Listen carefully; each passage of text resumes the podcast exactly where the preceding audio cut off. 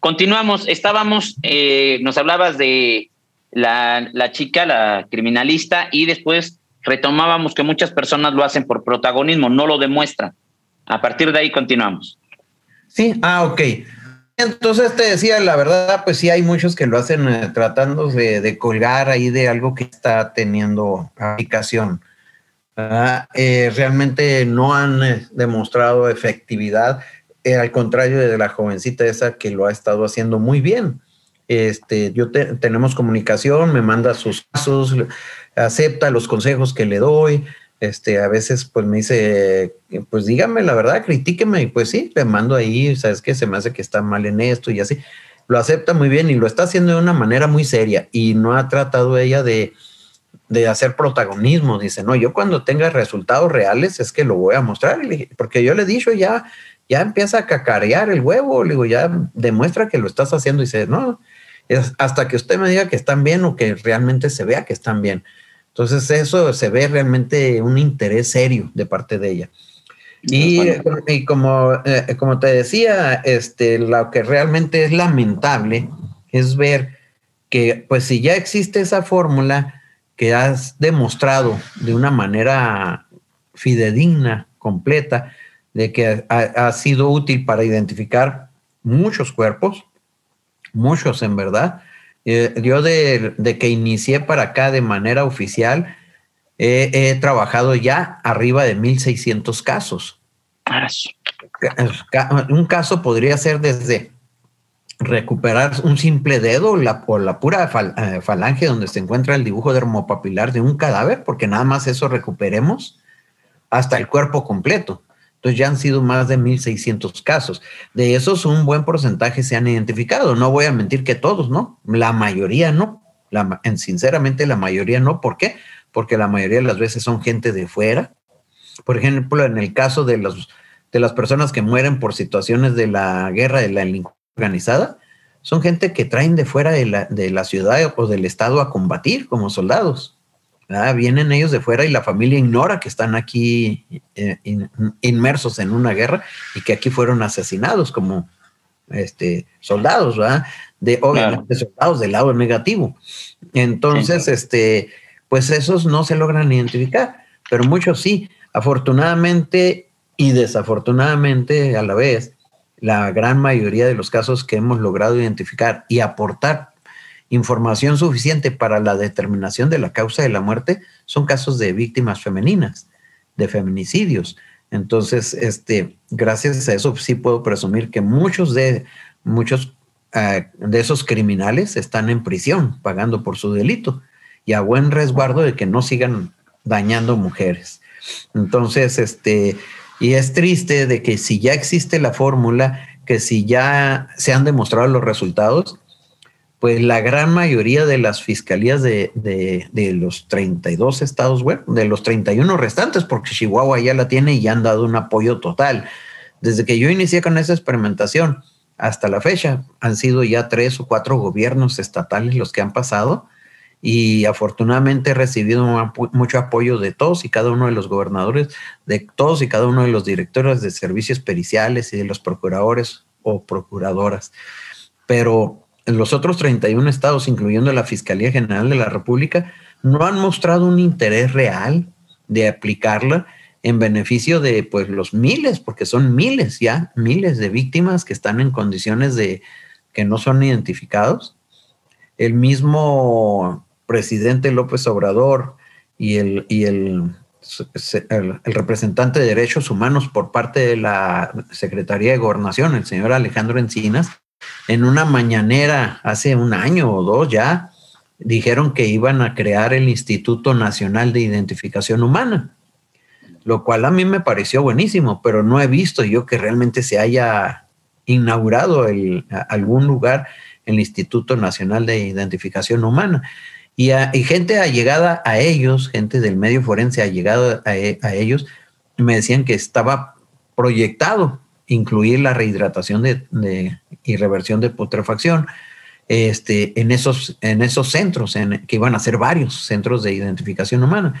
Pero no se ha visto avance, no se ha visto realidades y no ha habido un contacto de que quieran hacerlo. Eh, recientemente, eh, yo he colaborado con muchos estados donde han solicitado que vaya yo a realizar procedimientos de rehidratación o reversión de putrefacción. Eh, este, pero pues lo hago a través de una, colaboración interinstitucional entre las diferentes fiscalías, la Fiscalía del Estado solicitante y la, la Fiscalía del Estado de Chihuahua. Y siempre este, el Estado de Chihuahua me autoriza, me voy a ese lugar, proceso los tejidos, pero es imposible que yo ande por todo el país haciendo el trabajo, porque se lleva días, se lleva semanas. Entonces, yo tengo mi trabajo acá, tengo mis clases acá, tengo mi familia acá, es imposible. Entonces, lo, ideal sería que ya buscaran la manera de implementarlo, que se capacitara gente, que se les enseñe a hacerlo y lo empiecen a hacer. La inversión es mínima. La inversión para construir un laboratorio para rehidratación es mínima. No se necesita tecnología muy avanzada. No se necesitan aparatos tan sofisticados como los de genética que se utilizan para procesar las muestras. No se necesitan este, aparatos costosos y complicados como los que se utilizan en, química, en los laboratorios de química, o como el del IBIS. ¿no? se necesita más que una tina grande, como que le llamamos el jacuzzi, que se pueden fabricar en cualquier lugar y no es caro para un cuerpo completo para partes más extensas, por ejemplo, pieles, como yo he presentado en las, en las conferencias, a veces se encuentran pieles del soporte óseo. Para piernas, para brazos, pues se, se, utilizan otros recipientes que se consiguen en cualquier tienda de conveniencia. Este, para cabeza se utiliza un recipiente más grande, más alto, que se utiliza para guardar otro tipo de cosas. Son, son cosas que se utilizan en la casa para hasta un recipiente de esos para guardar los alimentos, los Tupperwares. ¿sí? que yo me llevaba los, de aquí de la casa, me lo robaba para hacer los experimentos, era lo que me llevaba, hasta que ya no dejé sin nada aquí de Tupperware. Entonces, se usan eso. Para los dedos se usan frascos de los que se utilizan este, en los laboratorios de, química, en los laboratorios de análisis clínicos, en periciales para los, eh, para los, eh, los toxicológicos, que son frascos de, de plástico que sellan herméticamente. Ahí se pueden poner dedos. En fin, no se necesita una inversión muy grande. El costo es muy barato, es muy económico el costo de rehidratar un cadáver completo, el último cadáver que rehidraté completo, necesito preparar siempre 250 a 300 litros de solución, dependiendo el tamaño y el volumen del cadáver, para que quede, sea suficiente. Y eh, el, último que rehidraté yo me salió un poco menos de 100 dólares. Que ahorita el tipo de dólar estamos hablando que serían menos de 19 mil pesos. Menos de mil de 1900 pesos, menos de 1900, pesos. Menos de 1900 pesos. Eh, como 1800 o hasta menos de 1800 porque son menos de los 100 dólares. Entonces realmente es barato porque nos va a dar muchísima información para identificar el cadáver.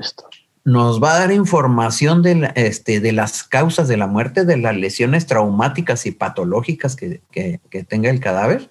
Si fue una muerte traumática, nos va podemos encontrar cualquier tipo de lesión. Si fue una muerte natural, también eh, lo hemos demostrado porque cuerpos que ingresaban como sospechosos de haber sido una muerte violenta, a la hora que se rehidratan o se revierte la putrefacción, se ve que no traen una sola lesión traumática, se aboca el médico a ampliar su, su primera autopsia que hizo cuando estaba putrefacto o momificado y que la dejó como indeterminada, y ahora sí ya está en condiciones de decir, no, pues este murió de un infarto al corazón porque aquí está la zona isquémica, aquí está estas zonas con petequias, los pulmones, todo esto, que esas manifestaciones que le permiten a él llegar a ese diagnóstico. Esta persona murió de una cirrosis hepática, este tenía cáncer en pulmón, en el estómago, porque todo eso le permite ver al médico. Entonces, sí da suficiente información. Eso permite no abrir carpetas de investigación en casos que no tenga caso, que no haya necesidad, o abrir carpetas de investigación en casos que se iban a ir como una muerte natural. Hemos podido rehidratar o revertir putrefacción de cadáveres en los que pensaban que había muerto de causas naturales. Y a la hora de procesarlos aparecen una cantidad de quimosis tremendas, este, o laceraciones eh, en órganos internos por la golpiza, eh, lesiones de arma blanca que no se apreciaban por las condiciones en que estaba el cadáver y se pueden eh, inclusive pues poder eh, determinar este, la trayectoria de la lesión, la posición víctima-victimario, el arma vulnerante que se utilizó. Entonces, sí da mucha información.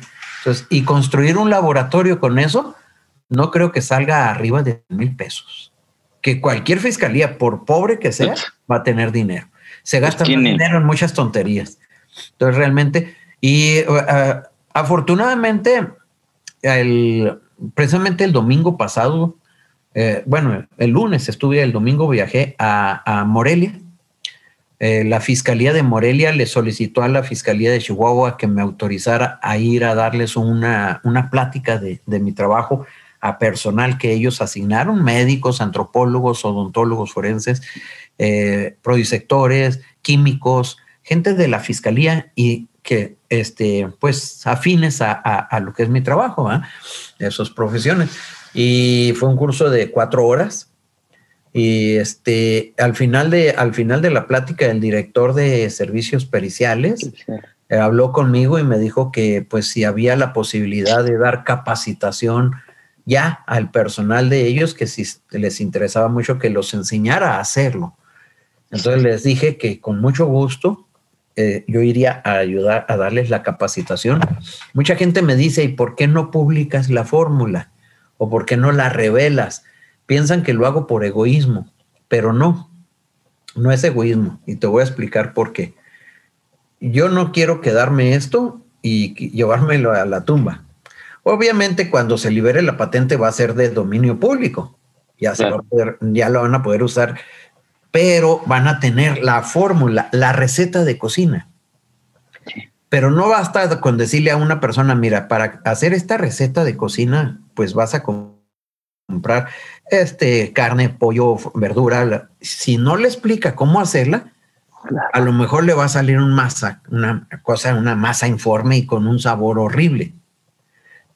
tiene que ser los, las, por, las partes proporcionales, el porcentaje de cada cosa, cómo se van agregando porque decía un amigo de que trabajaba, yo trabajé muchos años de noche, de operador de ambulancias en la Cruz Roja, y eh, este, un amigo que estaba, él estaba eh, contestando las llamadas de emergencia y despachando las ambulancias.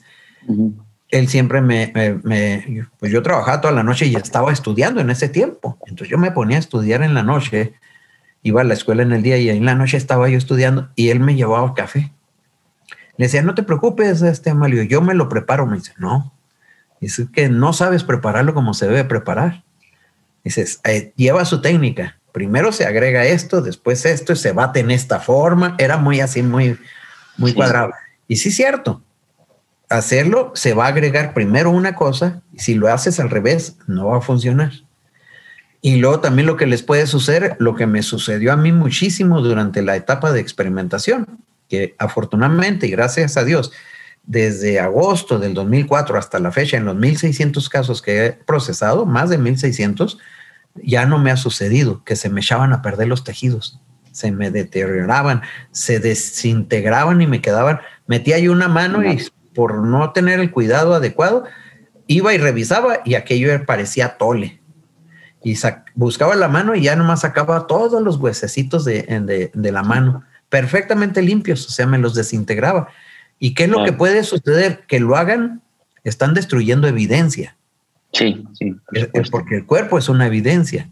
Entonces estarían destruyendo evidencia, están en problemas legales y está metiendo en problemas la fiscalía y servicios periciales y el servicio médico forense y el perito que lo intentó. Y si además la familia se entera que aquel cuerpo lo encontraron muy putrefacto, todo hinchado, negro, lleno de gusanos, pero con tejidos, y ahora le están dando algo en peores condiciones, la familia va a decir, y con mucha justa razón, ustedes le quitaron los tejidos para esconder evidencias de las lesiones que le causaron la muerte, están protegiendo a alguien. Y eso obviamente afectaría el procedimiento. Yo quería revelarla, pero una, una persona, un, buen amigo, no era viendo, de Argentina, él me, él me hizo ver la realidad. Él me dijo, Concretamente, su nombre es Federico Baudino, tal vez lo conozcas. En una ocasión platicando, le dije, es que pues yo ya pienso publicar la fórmula, yo no quiero ser el único y no me lo quiero llevar. eh, cuando me vaya yo de este mundo. Y me dijo, no, Alejandro, es que no es la manera. Dice, porque si no, dice, es así de fácil como parece, ¿no? La verdad, no es complicado, pero sí tiene su, su chiste. Entonces me dice, ¿y qué puede pasar si no lo hacen bien? Pues que se eche a perder los tejidos, se desintegran. me decía, y se van a meter en problemas legales y con la familia. Y luego, ¿qué es lo que, que va a suceder? Que tú has logrado a través de tantos años que esta técnica tenga cierto prestigio. Con un perito que lo haga mal, todo ese prestigio se va para abajo en cuestión de, van a decir que no sirve. años. Van a decir que no sirve y ya nadie la va a querer utilizar aunque sí sirva. Entonces, lo mejor es que tú los capacites, que tú les enseñes a hacerlo, que tú les enseñes primero a gatear, después a caminar, luego ya a correr y luego ya los dejes volar solos. O que inclusive durante un cierto tiempo tú estés supervisando con su, su forma de trabajar y ya después dejarlos que lo hagan solo, ya cuando lo sepan hacer.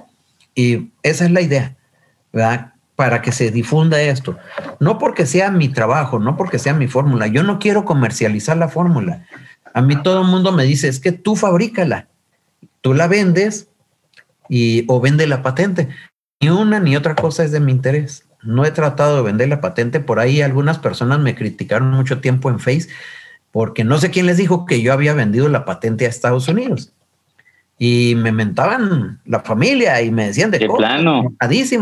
Pero y al final de cuentas, si lo hubiera hecho, ¿qué? Es mía, es mi trabajo, pero nunca lo he hecho. No sé de dónde sacaron ese chisme y no lo pienso hacer, ni la pienso producir. Me dice, no, que mira, consíguete un inversor, el inversor te va a dar dinero, pones un laboratorio, la fabricas, la distribuyes, la vendes.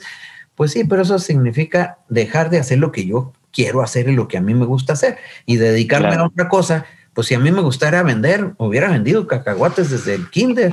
sí. Tendría ahorita una empresa de cacahuates y no es lo mío. Yo soy un ratón de laboratorio y yo quiero seguir ahí trabajando y dando clases y eso, en vez de estar produciendo, distribuyendo, vendiendo, pagando impuestos por esto, proveedores y problemas. No, no, no. Ni siquiera me han, buscado personas que lo quieren producir. Me dicen, nosotros lo fabricamos y lo vendemos y le damos un porcentaje de las ventas. Ok, me parece muy bien.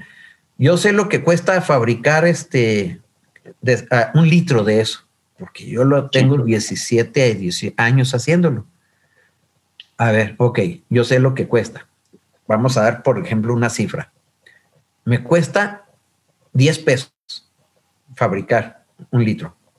Obviamente es menos, dividan mil entre 300 litros, ¿verdad? mil pesos que me costara un cadáver completo. No, 1900, dos mil pesos entre 300 litros, ¿cuánto me sale un litro? Pero vamos suponiendo que me cueste 10 pesos un litro.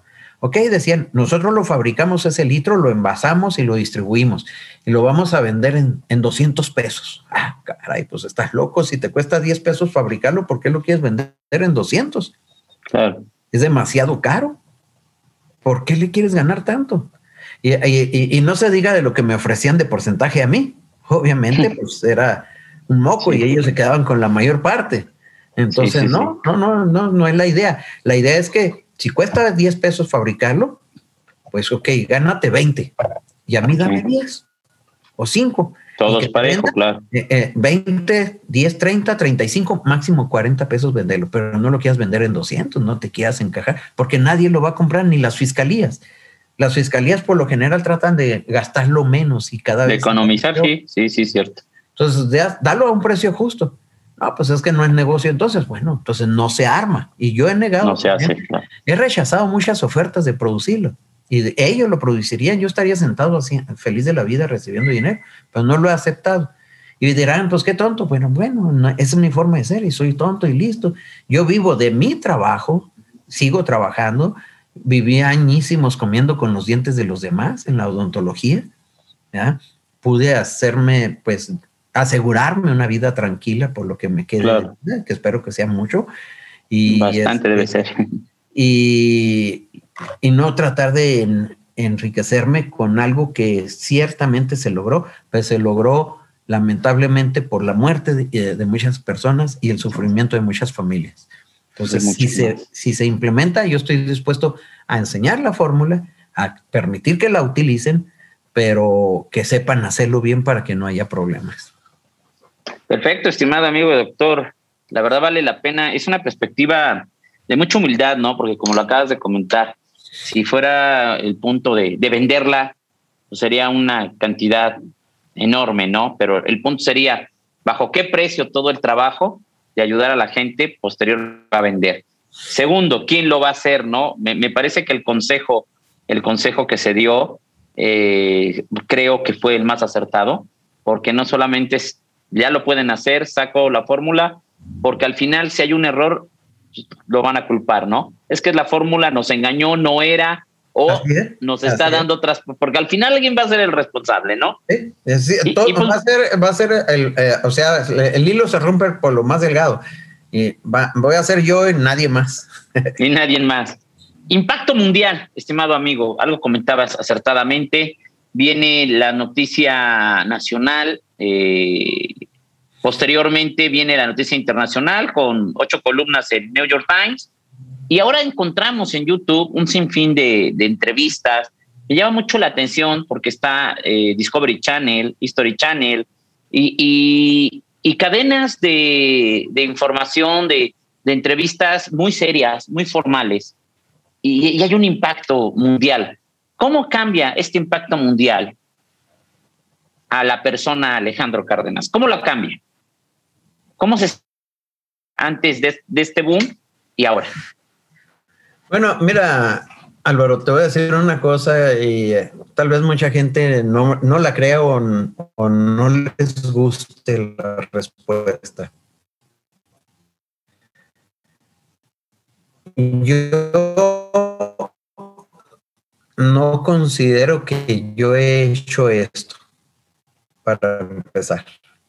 Ayudar a apoyar a esas familias. Yo me ponía en los zapatos de los padres de esas niñas y quería ayudar a resolverlo pero yo no lo he hecho por mí, ¿sí?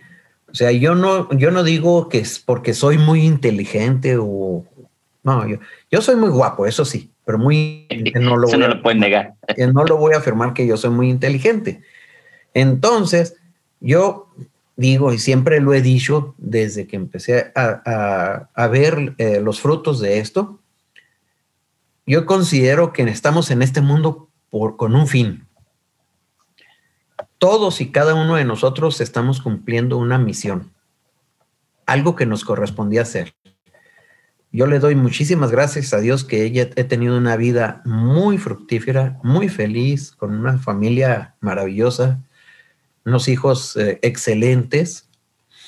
Eh, he vivido muy bien, no he tenido enfermedades graves, he tenido accidentes serios y me ha ayudado a sobrevivir, salir adelante bueno, la enfermedad grave nada más el COVID, que ya me andaba llevando, el mugroso COVID, pero afortunadamente Dios me ayudó a que el bicho me hiciera los mandados.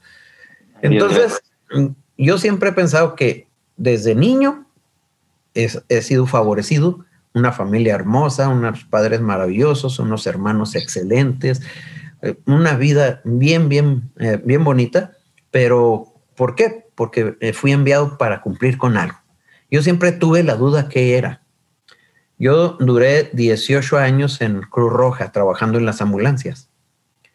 Era empleado, ganaba menos del mínimo porque la Cruz Roja no nos podía pagar mucho, pero era el único lugar donde yo podía estudiar y en la noche, trabajar en la noche y estudiar en el día. Entonces, por eso fue que duré tanto tiempo. Entré muy chico en la Cruz Roja, 16 años por ahí y duré muchísimo tiempo trabajando hasta que terminó mi carrera y todavía después de que me, titulé, hice mi servicio social y duré tres años más trabajando en lo que mi consultorio se acreditaba, porque al principio pues yo abría mi consultorio y ni las moscas entraban. Entonces yo necesitaba vivir de algo, yo ya tenía hijos. Entonces Dios siempre me ayudó mucho. Entonces yo pensé que los 18 años que duré ahí fue, era mi, mi misión. Toda la gente que me tocó ahí ayudar. Y, me fue mejor a raíz de eso. Entro al servicio médico forense por curiosidad. Yo hice la especialidad por curiosidad, nada más. No pensaba trabajar en eso, sino que siempre me gustó, siempre quise ser odontólogo forense, pero a mí me iba de maravillas en mi consultorio con los ancianitos. Vivo en frontera, el 97% de mis pacientes era gente que venía de Estados Unidos y venían desde el, desde el norte de Estados Unidos hacia Juárez a atenderse exclusivamente porque allá también les niegan la atención porque traen un montón de enfermedades crónicas y se les pueden morir. Y a mí no es que no me importara que se me murieran, sino que le ponía todo el cuidado, les pedía todos los estudios, trabajaba en conjunto con sus médicos de cabecera y afortunadamente ninguno se me murió. Se morían al día siguiente, pero no se me murió ninguno. Pero no por mi culpa, ¿no? se morían después por la edad, sus patologías normales, pero no por un tratamiento que yo le realizara. Entonces me iba muy bien. Entonces entré a hacer la especialidad de curiosidad. Me invita la Fiscalía del Estado de Chihuahua a trabajar y yo les dije que no. ¿Por qué? Pues porque yo trabajo en mi consultorio, llego a la hora que quiero, me voy a la hora que quiero, trabajo por citas, si no quiero no cito a nadie, si tengo flojera, le cancelo la cita y que vuelva otro día. Y aquí no voy a venir a checar a las 8 de la mañana y salir a, las 3 de la tarde o a las 5 porque hay mucho trabajo o más. Entonces me dijeron, no, pues tú firma y te vamos a llamar cuando haya trabajo. Tú no tienes que venir a checar, no tienes que estar aquí de planta, nada más cuando quieras venir. Y luego me mandan a pasear a, a París, mi primer viaje a Europa es de gorra y luego me mandan a capacitarme en Europa con un personaje súper prestigioso y súper agradable, el doctor Botella. Fue una experiencia maravillosa este, aprender tanto de él. Entonces, pues tenía que ayudar de algo. Entonces yo siempre digo, yo no lo hago por mí. Yo, yo pienso que Dios me puso en este lugar, en el lugar adecuado, porque si no estuviera en Ciudad Juárez jamás lo hubiera podido hacer. Porque si me hubieran puesto en Chiapas, pues hay cadáveres putrefactos y saponificación. Es muy diferente, pero aquí se da mucho la, la, momificación y la putrefacción, que en otro lugar se lleve tal vez cinco días, aquí en dos días está el cadáver, así como en otros lugares en cinco días. El clima tan extremoso. Entonces me puso en el lugar donde está el clima y donde lamentablemente la violencia me daba demasiado material de trabajo, demasiada materia prima. Entonces y me dio los conocimientos y la facilidad y me inyectó el, interés en hacerlo, que no es porque yo sea muy inteligente o que yo lo quiera hacer. Entonces, yo reconozco que no es un trabajo que yo haya hecho por inteligente, sino por mandato de, de arriba. Y es por eso que no considero yo que tenga por qué haberme cambiado. Sí ha cambiado un poco mi vida porque obviamente ha generado pérdidas también familiares El hecho de que se clava uno demasiado en el trabajo en el laboratorio, o el hecho de que tenía, tenía eh, o sea, hasta el año pasado, ahorita tiene un año, apenas acabo de salir en 13 meses. Ahora que fui el domingo pasado, estuve domingo, lunes y martes en, en Michoacán, pero tenía 13 meses y salí. Pero de, del año pasado, de marzo del año pasado hacia atrás, tenía 11 años viajando todos los fines de semana a dar cursos, a dar conferencias no solo en México, gracias a Dios he tenido la oportunidad de visitar una gran cantidad de países y, varias veces algunos de ellos. Entonces eso obviamente genera pérdidas familiares, Hay, rompimientos en, en, el matrimonio, sí me ha generado pérdidas, pero pues este, ni modo, hay que cumplir para lo que lo mandaron a uno acá. Entonces no tendría por qué cambiarme. Yo pienso y siempre espero y, y siempre le digo a mis hijos, a, las personas que conviven con él, conmigo, a mi pareja, si ves que empiezo a levitar, bájame de un trancazo. de un jalón. A que, a que me pierda. Así es. Estimado amigo, la verdad es que eh, me consta, me consta, yo tengo una gran experiencia que, que viví, que viví contigo cuando me hiciste el enorme favor de venir a Consorcio Secarsos, eh, un personaje de tu talla, un gran ser humano, un gran científico, como, como lo sabemos que es, a pesar que obviamente eh, tienes una humildad enorme. Me acuerdo perfectamente que fui a recogerte una noche y te comenté, vamos a cenar a donde tú me digas, yo te invito, te lo mereces, lo que quieras. Y pasamos un ox. Y el desayuno fue un licuado y ya. Digo, la cena, perdón. Y yo, impresionado por esa gran humildad, por ese valor como persona, eh, que definitivamente cualquier otro ser humano, eh, tomando en cuenta todos, todos estos impactos eh, en el ámbito forense, todo este personaje, pues sería, estaría levitando, tal y como decías. El gran científico mexicano que ha representado a nuestro país tan dignamente a nivel mundial y, y vi tu última publicación, estimado amigo doctor, respecto al Congreso que viene en Estados Unidos y que te felicito de corazón y que realmente eres un gran ejemplo a seguir y yo te lo comenté personalmente y te lo digo por esta vía, eh, eres una luz a seguir en los que estamos en el ámbito forense. Y que bueno, para mí me honra, me honra tu amistad, me honra llamarte amigo y pues agradecerte tu tiempo, tu espacio como siempre que has tenido para con tu servidor, para con Consorcios de Carsos, que el día que viniste incluso amablemente accediste a ser padrino de una de las generaciones de peritos. Este, vaya, eh, no tengo palabras para agradecerte todas las atenciones, siempre contestando mensajes, sé que andas muy ocupado, 11 años viajando, cada ocho días impresionante, y agradecerle a la vida también que, que te dejó con nosotros, sé que anduviste muy complicado de salud y que algo que decías, tenemos una misión, y aquí estamos, estimado amigo. Muchísimas gracias. Dios te bendiga. Gracias por tu tiempo. Te enviamos de parte de la familia de Consorcio Secarsos un abrazo. Sabes que eres parte de esta familia y que las puertas, los brazos de todos y cada uno de, la familia de Secarsos están abiertos para ti aquí en Puebla. Espero verte pronto, poderte saludar y tener una plática amena como amigos. Gracias, amigo. Se agradecen todas tus palabras y sobre todo las bendiciones en este tipo de trabajos nunca están por demás. Dios los bendiga igualmente. Muchísimas gracias, un abrazo hasta Ciudad Juárez, Chihuahua. Amigos, muchas gracias por, por su tiempo, por su espacio. Agradecemos enormemente todas sus atenciones. Seguimos en contacto y nos vemos en próximos podcasts. Hasta luego, gracias.